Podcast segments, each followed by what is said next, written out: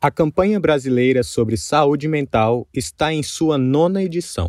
Essa movimentação tem o objetivo de chamar a atenção da sociedade sobre a qualidade emocional de vida, porque existe aí uma verdade emergencial. O mundo pede saúde mental. A pandemia do coronavírus escancarou uma realidade à qual a sociedade está se adaptando: o adoecimento emocional da população. A Organização Mundial da Saúde, OMS, estima que quase um bilhão de pessoas no mundo vivem com transtornos mentais. Com a pandemia, esse cenário foi agravado. Mesmo assim, falar de saúde mental ainda é um estigma em nossa sociedade. Por preconceito, medo ou até mesmo falta de informação, 70% das pessoas que sofrem algum transtorno mental não procuram ajuda. A saúde mental de uma pessoa está relacionada à forma como ela reage às exigências da vida e ao modo como harmoniza seus desejos, capacidades, ambições, ideias e emoções. Ter saúde mental é estar bem consigo mesmo e com os outros, aceitar as exigências da vida. Os principais transtornos mentais que tendem a surgir são ansiedade, depressão, transtornos alimentares, estresse pós-traumático, somatização, transtorno bipolar, transtorno obsessivo compulsivo. Você sabe o que é saúde mental? Como você cuida da sua saúde mental? O que podemos fazer para nós e para os outros em relação à saúde mental? Para responder a essas perguntas e trazer um pouco mais sobre uma prática de prevenção de doenças conhecidas como mindfulness, convidamos para esse podcast Clarice Alminiana. Clarice é bióloga, mestre em educação especialista em Deep Ecology e instrutora certificada pelo Mindfulness Center of Excellence. Praticante de meditação há mais de 15 anos, é fundadora da Casa Horto e integrante da iniciativa Mindfulness Brasil. Empresária, mulher e mãe de Helena Flor. É professora na formação internacional para instrutores, consultora e atendimento corporativo educacional. Clarice, seja bem-vindo ao nosso podcast. Temos certeza que sua participação trará esclarecimentos importantes sobre esse tema que afeta tanta gente. Vamos começar fazendo a seguinte pergunta: O que é o mindfulness? Então, essa pergunta, o que é mindfulness, é uma pergunta bastante pertinente, porque é importante a gente diferenciar mindfulness do que se tem hoje uh, como um, um, entendimento equivocado sobre essa técnica. Né? Então, eu pratico e e estudo mindfulness já faz quase uma década. E quando isso começou aqui no Brasil, eh, ninguém sabia o que, que era, né? E hoje a gente vive o, o, oposto, todo mundo acha que sabe. Então é importante trazer mindfulness. A melhor forma de conceituar mindfulness é trazer ela não como uma técnica, não como uma prática, não como uma crença, mas sim como uma habilidade inata do ser humano uma habilidade cognitiva, psicológica, que está ligada a diferentes redes cerebrais que são envolvidas na manutenção de uma atenção compassiva. Então, mindfulness é aquele momento ou aqueles momentos em que nós conseguimos desenvolver uma espécie de lupa gentil sobre o que nós percebemos em nós mesmos. Então, criamos com o tempo de prática, porque sim, exige treino, né? Não é algo que simplesmente a gente compra ali e já tá, já sai aplicando. É algo que nós precisamos treinar. É, comparável com uma na brincadeira, a gente pode dizer como se fosse uma musculação cerebral, né? Então nós nós treinamos principalmente partes uh, localizadas no córtex pré-frontal, no cérebro. Nós treinamos essas regiões para que em momentos é, necessários ou nossas escolhas nos tragam essa vontade de observar: peraí, o que, que eu estou sentindo agora? O que está acontecendo comigo? O que está acontecendo no meu corpo, nas minhas emoções, nos meus pensamentos? Então, essa capacidade de eu desenvolver o que se chama também de metacognição, ou seja, minha capacidade de me observar um pouquinho de fora, afastado, com certo espaço, entre o que eu percebo e quem eu sou de fato. Né? Então, assim, eu posso estar tá numa conversa difícil, posso estar tá me relacionando com os meus filhos, posso estar tá numa reunião de trabalho, Posso estar no momento de dormir e perceber a minha ansiedade surgindo, as minhas distrações, a minha felicidade e os sabores e dissabores da vida. Então, é como se eu me tornasse um pouco menos automática nas, naquilo que eu faço e um pouco mais lúcida naquilo que eu faço. É como se eu tivesse uma imagem muito boa da doutora Tamara Russell, que é uma psicóloga e neurocientista inglesa que trabalha bastante com esse tema já há bastante tempo, como se eu trouxesse, a partir da visão dela, uma gangorra, onde, por um lado, eu diminuo a minha reatividade, eu diminuo o meu julgamento e a minha ausência, né, meu automatismo. E por um outro lado, eu aumento a minha gentileza, a minha presença e a minha capacidade de escolha. Então, eu vou nutrindo isso em mim mesma conforme o meu treino atencional, e isso vai trazendo inúmeros benefícios. É como se eu desenvolvesse uma capacidade de previamente, precocemente, identificar aquilo que me causa alguma dor, que me causa algum, algum prejuízo emocional, um incômodo. E identificando isso previamente, eu busco ajuda né, terapêutica, médica, eu busco uma pausa, eu busco férias, porque dessa vez, né, com uma técnica dessa, eu consigo ter lucidez para saber do que eu preciso, quando eu preciso, antes daquilo se tornar talvez uma doença ou uma questão mais difícil de eu dar conta. Então, essa é a proposta de mindfulness. Como essa prática colabora para a saúde emocional e mental? Nós sabemos que boa parte das doenças mentais atuais, elas estão conectadas ao manejo do estresse a como nós respondemos ao estresse moderno. Então, inúmeros estudos recentes uh, estão sendo publicados justamente relacionando os benefícios de mindfulness à redução dos efeitos danosos do estresse. Ou seja, é como se a gente, através das práticas de mindfulness, conseguisse manejar melhor as situações estressoras, porque o ambiente ele não vai mudar. Os desafios continuam aparecendo.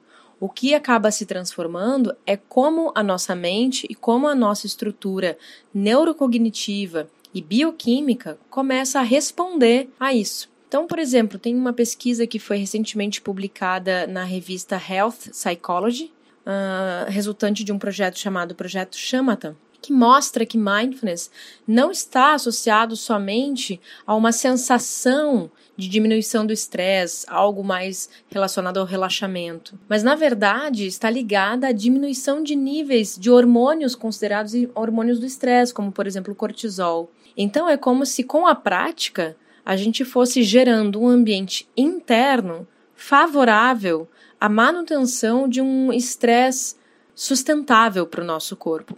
Né? Então, assim como isso acontece em relação ao estresse, isso também ilumina o que a gente pode chamar de pontos cegos né, na nossa personalidade. Então, outro estudo que foi recentemente publicado em outra revista, é, Psychology Science, mostrou que, de fato, com o cultivo da atenção plena, que é, é a melhor tradução, considerada a melhor tradução para mindfulness, com o cultivo da atenção plena, a gente começa a se tornar mais consciente desses pontos cegos na nossa personalidade, né?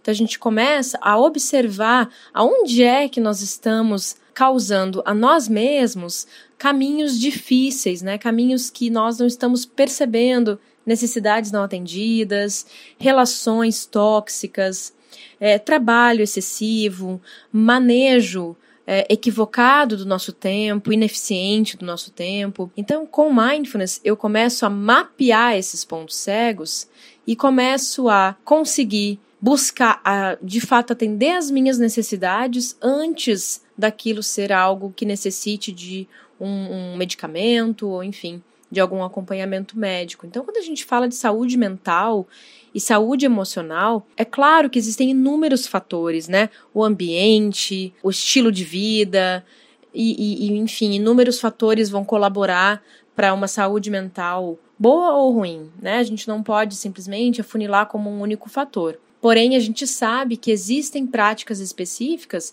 que podem nos ajudar nesse manejo, e mindfulness atualmente é uma das práticas principais dentro desse quesito.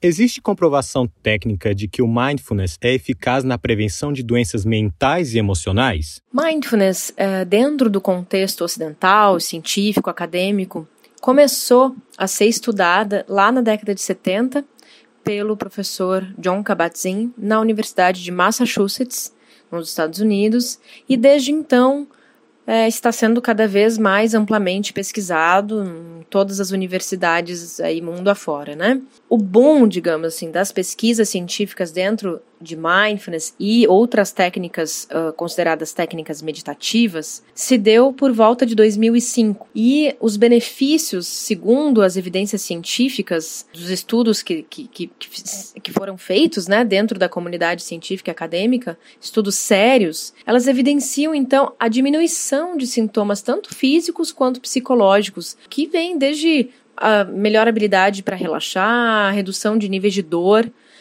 melhor habilidade de lidar com a dor, aumento de autoestima, maior habilidade de lidar com o estresse, mas também vem sido estudada relação de mindfulness, benefícios de mindfulness em pacientes com dores crônicas, câncer, cardiopatas, quadros alergênicos, artrite. Então, assim, uma gama muito grande de estudos relacionando mindfulness não somente à saúde mental, mas também à saúde física, até porque hoje uh, a gente entende que o corpo e a mente têm uma relação muito profunda, né? É, então, assim, o que se tem também como dado é que a partir de dois meses de prática de mindfulness, com uma frequência diária de prática, a partir de dois meses, de fato, existem algumas mudanças conformacionais no cérebro, principalmente nessa região é, de córtex pré-frontal, tornando então o nosso corpo mais hábil não só para perceber as nossas sensações corporais, mentais emocionais, mas também com uma maior capacidade de lidar com as demandas emocionais que são mais relacionadas ao sistema límbico. Então, aquelas respostas de medo, né, de luta, fuga, congelamento, são respostas primitivas, quando nós simplesmente dissemos, gritamos, botamos tudo a perder e depois temos que colher os frutos, né, de, de termos perdido a cabeça, enfim. Então, com essa prática, eu consigo criar o que nós podemos chamar de sistema de freio né, no cérebro, ou seja, trazer um pouco mais de lucidez, que é a atuação do córtex pré-frontal, para um momento de total emoção à flor da pele. E isso faz com que o nosso cérebro aprenda a criar um tempo entre a nossa percepção e a nossa reação diminuindo a nossa reatividade. Então, a partir de dois meses, é, nós entendemos a partir das pesquisas que isso já é possível de acontecer no nosso cérebro. Então, assim, pesquisas realmente não faltam sobre esse tema. Elas seguem sendo feitas, estudos muito sérios, publicadas em revistas muito sérias, que nos trazem a tranquilidade de usar essa prática a, a partir, né, claro, de um instrutor, uma instrutora com estudos, com qualificação necessária, é, não apenas dar um play num, num aplicativo, mas de fato participar uh, de algum tipo de treinamento sério, onde a partir daí a gente possa adquirir a autonomia necessária para seguir essas práticas na nossa vida. E como as pessoas podem detectar os sinais de que a sua saúde emocional não anda bem?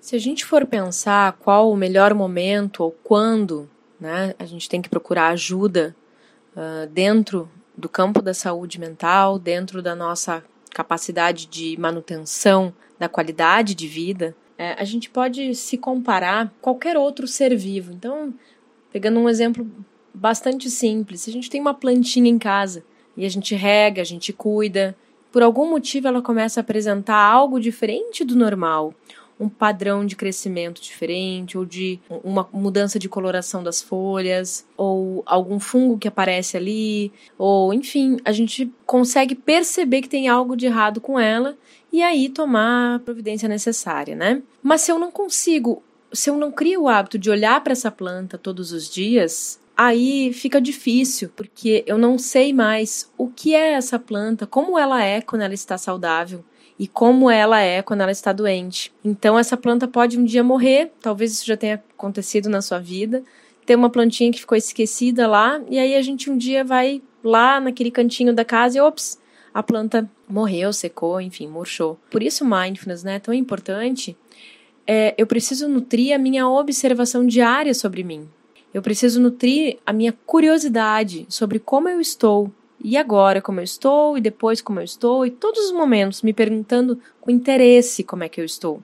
Para que eu possa ter o que a gente chama aqui de estranhamento, né? Para que eu possa ter o estranhamento necessário para não achar que é normal estar tá com um padrão de comportamento diferente, alterações de humor, um, um sono que do nada, entre muitas aspas, né? Tá diferente a minha alimentação talvez não esteja legal, estou comendo demais ou de menos, tenho tido dores no estômago. Enfim, isolamento social, a minha relação com meu, meu próprio peso, a minha autoimagem, uma perda de interesse, talvez, pela vida que está acontecendo, é, como é que está a minha autoestima.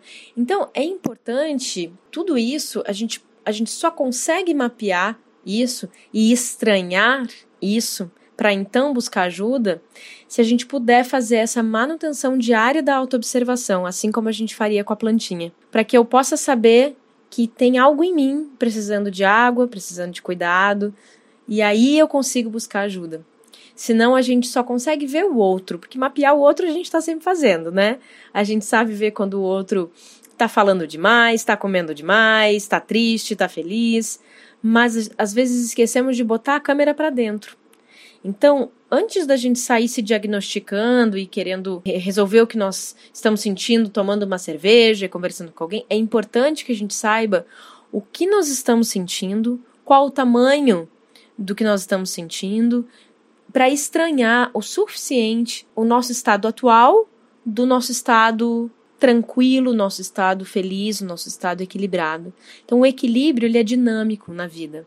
A gente tem momentos, né, de tristeza, de infelicidade, e isso não significa que estamos com alguma doença mental. Mas eu preciso ter uma lupa, né, que me observe o suficiente para eu saber o tamanho disso. Tá durando demais? Tá me causando, eu estou disfuncional na minha vida, não estou conseguindo cumprir com os meus afazeres, então só um pouquinho que bom que eu tenho me observado. Agora eu preciso de ajuda. Então, essa é a importância da autoobservação quando a gente pensa na saúde mental. Ela é uma prática eficiente para todos os casos de doenças mentais e emocionais? Então, para quem, né? Quem pode praticar mindfulness, né? Essa é uma, uma pergunta muito importante. Assim como eu, inúmeros e inúmeras professoras, instrutoras, instrutores de mindfulness não necessariamente são psicólogos ou psiquiatras ou envolvidos com a área da saúde mental especificamente, porque mindfulness é algo que não é uma terapia, mas sim, como eu já falei, uma habilidade que nós desenvolvemos de uma forma uh, uh, com a nossa própria autonomia através de treino. Então, é importante sim, e um instrutor qualificado vai fazer sempre uma anamnese. Antes de qualquer pessoa começar um, um treinamento de mindfulness, é importante sim ela saber se ela está num quadro de saúde mental estável. O que, que, quer dizer isso? Vocês imaginem, como a gente já conversou aqui, né? Se mindfulness é uma lupa amorosa que me ajuda a ver mais as coisas, a tirar aquela sujeirinha debaixo do tapete, né? E ter mais lucidez sobre o que, que eu tô sentindo, pensando e vivendo, vocês imaginem que eu tenho que ter condição psicológica para dar conta dessa poeira que eu tô tirando debaixo do tapete. Talvez se eu, se eu estiver numa situação de instabilidade na minha vida, instabilidade emocional muito grande, ou estou já né, num, num momento de depressão ou de luto, enfim, algo extremamente desafiador, talvez não seja esse o melhor momento para eu estar praticando mindfulness. Ainda assim, né, se após essa anamnese com um psicólogo que nos acompanha, ou um psiquiatra, enfim, alguém que possa ter uma leitura do nosso momento, né, da nossa saúde mental naquele, naquele instante, bom, talvez seja recomendado uma prática de mindfulness com um apelo maior, com uma ênfase maior ao desenvolvimento da compaixão e da autocompaixão. Né, que são esferas de trabalho dentro do próprio mindfulness. Então, um, um, uma perspectiva que não é exatamente para que eu treine a minha observação, mas sim para que eu acolha e aceite com maior gentileza aquilo que eu já estou vendo em mim. Então eu não vou buscar algo, eu vou simplesmente trabalhar a minha capacidade de lidar com aquilo que eu já estou vendo. Eu vou lidar com a poeira que já está para fora do tapete. Aquela debaixo do tapete eu vou deixar para outro momento. Então mindfulness não é uma panaceia, não é a cura para todos os males. A gente precisa ter responsabilidade pelas coisas.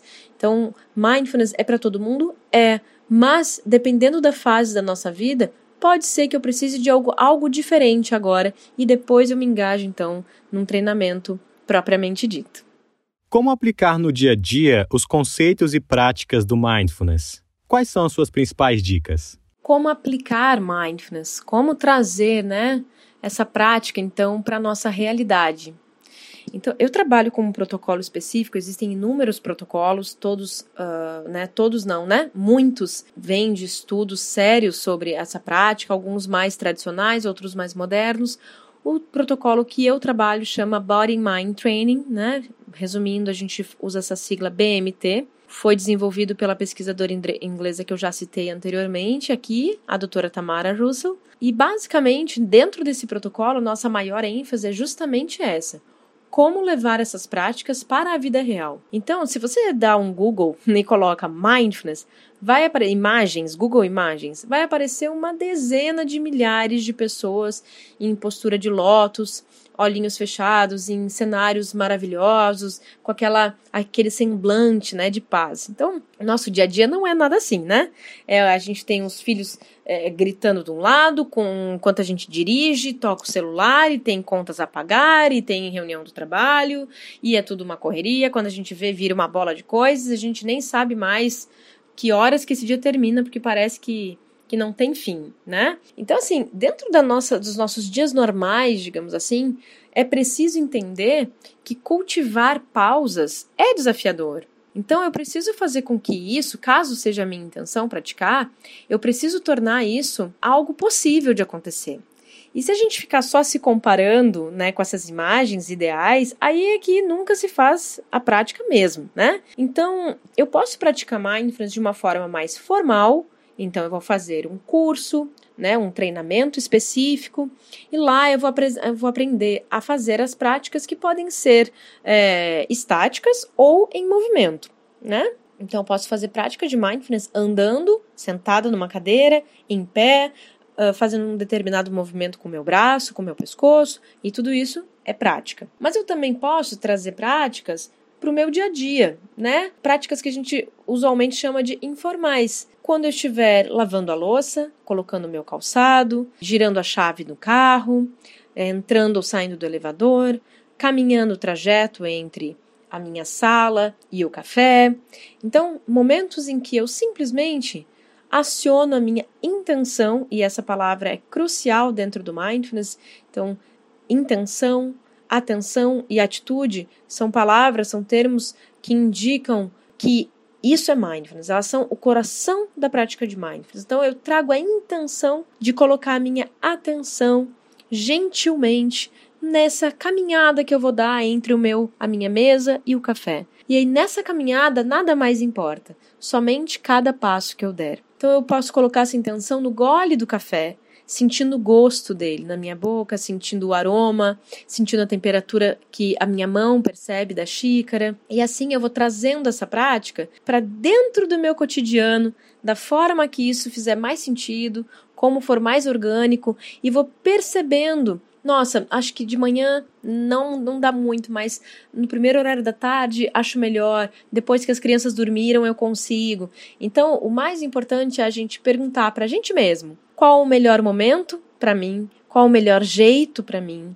De que forma eu trago com maior gentileza possível as práticas para dentro do meu dia a dia, para que elas sejam eficientes e não mais uma mais, uma, um, mais um fator para me culpar, mais, a, mais uma vozinha me dizendo uma coisa que eu não faço, né?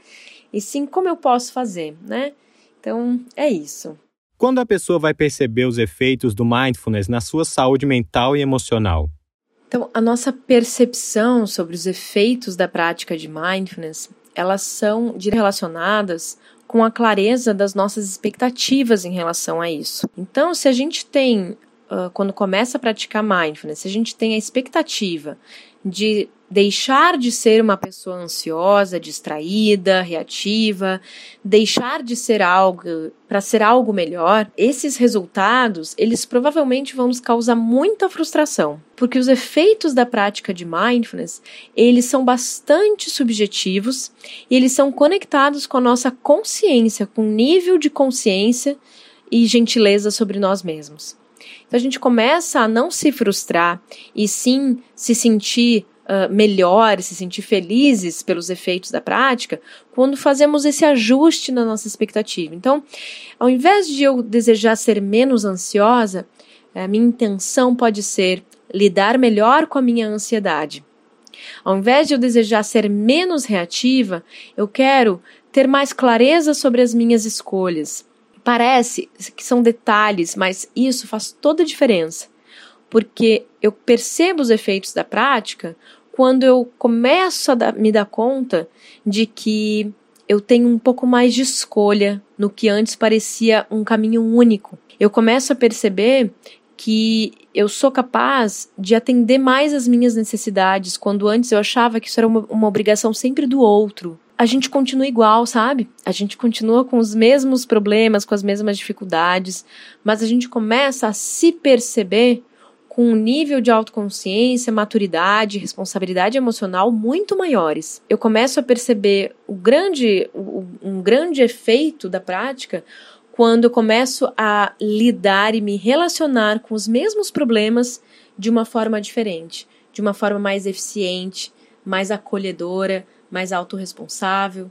E isso vai gerando, com o decorrer do tempo, consequências benéficas para minha saúde mental física e interrelacional.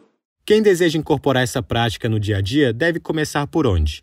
Então, como hoje a gente tem bastante caminho, né, que nos leva a, a, ao mindfulness, a gente tem inúmeras entidades e, e grupos de mindfulness sendo oferecidos online, agora presencial começando a voltar e livros e tudo mais, é importante a gente desenvolver um critério, né, para que a gente se sinta segura na hora de consumir isso saber, peraí, isso aqui é sério ou é furada, né? É, eu vou trazer para vocês alguns caminhos que eu considero que são confiáveis. Então, em termos de livros, trazer aqui algumas possibilidades que talvez seja legal a gente primeiro ler para criar em nós, né, um, um campo minimamente já informado antes de selecionar qual o caminho que a gente quer fazer. Então, inclusive para ver se é uma técnica que, que pode me ajudar mesmo, que combina comigo, enfim. Então, o primeiro livro que eu mesma, que eu li, né, acho que foi um dos primeiros que eu li, é, se chama Atenção Plena, Mindfulness, Como Encontrar a Paz em um Mundo Frenético. Então ele tem um CD de meditação no final, ele tem inúmeras práticas dentro, ele é bastante fácil a leitura. É, foi escrito pelo Danny Pinman e Mark Williams, que são dois grandes nomes dentro desse campo do mindfulness, e eu recomendo bastante. Um outro livro que eu acho que pode ajudar muito é o livro da própria doutora Tamara Russell, tem já em português, chama Mindfulness Atenção Plena no Movimento. E ele é muito importante esse livro porque ele traz essa perspectiva da, do corpo. Então, para pessoas que têm dificuldade de ficar ali quietinha, de olhinho fechado, sentindo o ar que entra e sai, ela traz muito convite à prática através do corpo em movimento. Então, movimentos simples, para a gente fazer essa mesma prática, mas se movendo, sabe? Então, às vezes, mentes muito agitadas, né, como a minha, inclusive, podem se beneficiar bastante dessa, dessa leitura, dessa técnica. Uh, citando agora não um livro específico, mas uma autora específica, que é a Kristen Neff, né? Ela é uma autora que fala basicamente sobre a, a a parte da compaixão dentro do mindfulness, né? Então ela tem inúmeros livros que, que vão trazer isso. Tem um específico, sim, que agora me lembrei, que chama Manual de Mindfulness e Autocompaixão. É um, um excelente livro para iniciantes porque ele traz, como o próprio nome diz, ele é um manual. Então ele nos ajuda a inclusive desenvolver diálogos internos com a nossa autocrítica extrema e coisas que com o tempo afetam sim também a nossa saúde mental e as nossas relações, né? Também. Então, esses livros eu gostaria de citar. Além deles, existe um grupo muito sério também, que eu faço parte, uma rede uh, de profissionais, chama Iniciativa Mindfulness. É uma rede que envolve profissionais de diferentes partes do país e uh, profissionais muito sérios e comprometidos. Então, aconselho vocês, onde vocês estiverem, a procurar a iniciativa Mindfulness, que eu acho que é um, uma excelente fonte aí de instrutores e instrutoras muito sérias dentro do campo do mindfulness. Uma pergunta que normalmente vem é: e, e os aplicativos, né? Podemos usar os aplicativos? Eu acho o seguinte: no momento que a gente já fez um treinamento de mindfulness, que normalmente vai durar aí Uh, em torno de 5 a 8 semanas com esses profissionais aqui, por exemplo, da iniciativa Mindfulness e uh, profissionais sérios, vão fazer no mínimo 5 a 8 semanas. Eu aconselho, primeiro, que seja feito um treinamento antes de usar o aplicativo. Aconselho que esse treinamento seja feito ao vivo, para que você tenha a oportunidade de expor as suas necessidades, dúvidas uh, e seja ouvido e seja atendido aí, certo? Então eu recomendo bastante. Também para que haja essa riqueza, né, que é estar em grupo Ouvir a dificuldade e a inspiração e a percepção do outro nos ajuda extremamente a lidar com as nossas. Então eu aconselho a fazer um grupo que seja ao vivo, ainda que seja online. E a partir daí, então, conversar com seu instrutor, a sua instrutora, sobre os aplicativos que ela recomenda. Por quê? Porque às vezes a gente pode encontrar um aplicativo que ajuda bastante, ou a gente pode encontrar um que nos frustra. E dentro desse lugar que a gente está recém começando, se frustrar pode ser uma barreira muito grande. E aí nunca mais a gente quer fazer esse negócio. Então, podem, eu posso dar play ali numa prática que é muito longa, ou que não combina com as minhas necessidades, ou que não atende né, o meu horário, o meu momento, a minha forma de praticar. Então, aí eu vou talvez criar uma resistência, uma aversão a uma prática que, na verdade, tem inúmeras formas de acontecer, né? Então, essas são as minhas indicações para que a gente tenha um caminho aí de prática seguro, feliz, com resultados importantes para o nosso desenvolvimento físico, mental e interrelacional. Esse conteúdo é muito importante. Por isso, compartilhe com o maior número de pessoas. Também agradecemos a Clarice pelas informações deixadas nesse podcast. Até a próxima!